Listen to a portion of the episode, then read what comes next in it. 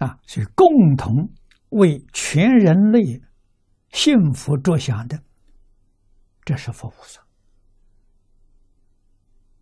这是中国传统的文化。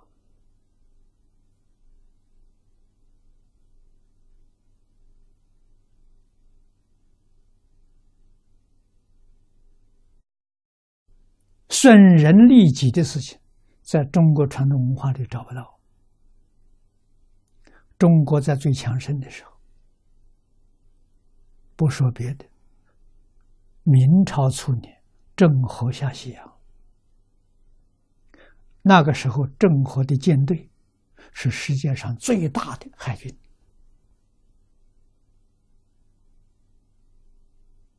啊，将近三万人。啊，一百多艘舰，这个这个这就这个呃舰船，走遍了全世界。啊，这是外国人说的。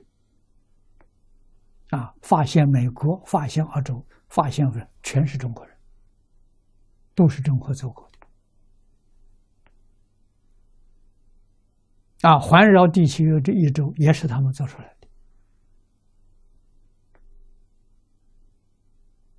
没有在外面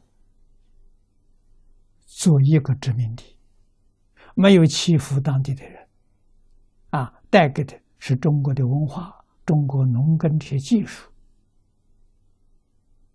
啊，是个和平之旅，啊，不像欧洲这些国家占领一些地方做殖民地，中国从来没干过这个事情。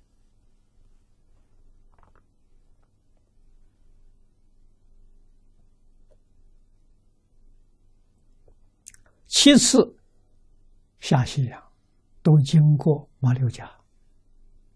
马六甲的人民一直到现在，你看每一条街道上都有郑和庙，念念不忘。那是个好人呐，中国是个好国家了，不欺负人呐，帮助别人呐。啊没有掠夺，没有没有夺夺取的，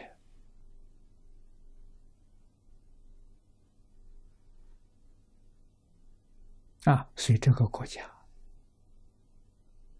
有前途，祖宗积的德太厚了，